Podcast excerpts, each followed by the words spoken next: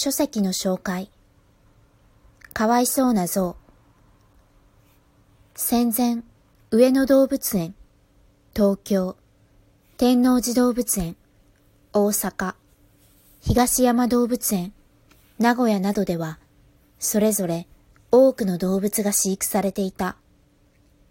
しかし、戦争の激化により、空襲時に逃げ出したら危険ということで、陸軍の判断に基づき、地方行政から猛獣たちを殺処分する戦時猛獣処分の命令が出された。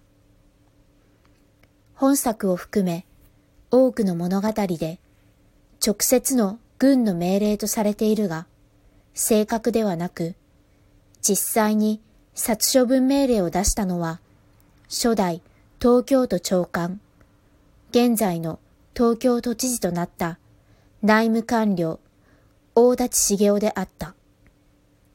各動物園の職員たちは反対したが、食料事情の悪化などもあり、結局戦争が終わった時には、ほとんどの動物は死を迎えており、大きな動物で戦争を生き延びたのはキリンだけであった。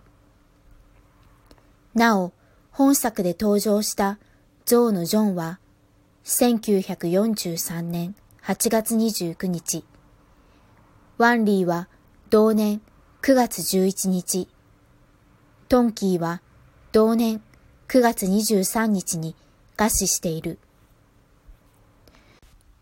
東京が都政を敷いて間もない1943年の出来事であり、東京都として最初期に行った動物園行政が飼育動物の殺処分命令であった。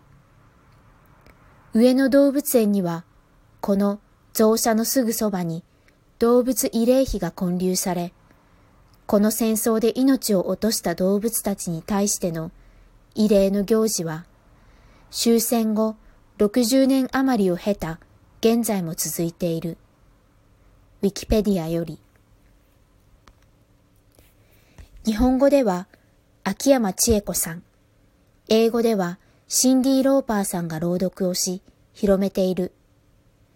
私も小学校2年生の頃、全文を暗記し、暗唱を行った。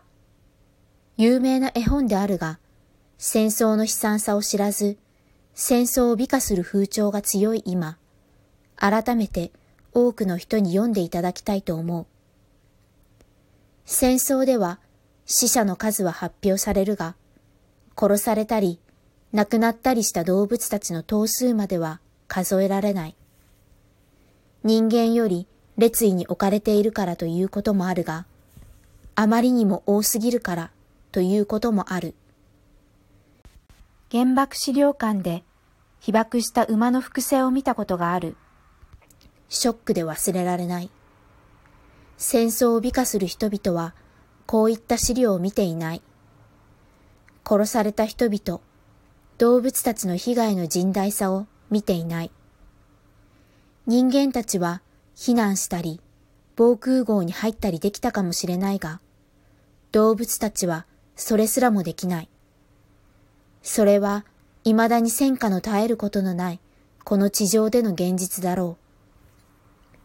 戦争は人間同士の話ではない。権力を持った勘違いした一部の独裁者に各国の庶民が巻き込まれ、名もなき罪のない動物たちが巻き込まれるということだ。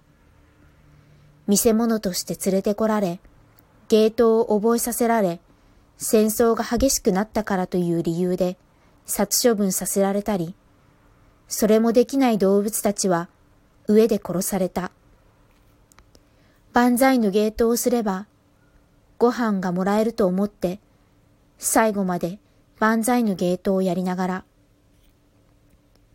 私は小学校の修学旅行では長崎、中学校では広島に行った。そういうものだと思っていた。でも、大学の同級生たちは、修学旅行でスキーやディズニーランドに行ったなどと話しているのを聞き、びっくりした。ならば、いつ知るのだろう。人間の愚かさを。戦争の悲惨さを。せめて読んでほしい。この本は、どの図書館にもあるはずだから。動物たちは人間の言葉を持たない。それだけで列位に置かれている。ならば、人間が彼らのために語るのは最低限の義務だろうと私は思う。この絵本はそのためにある。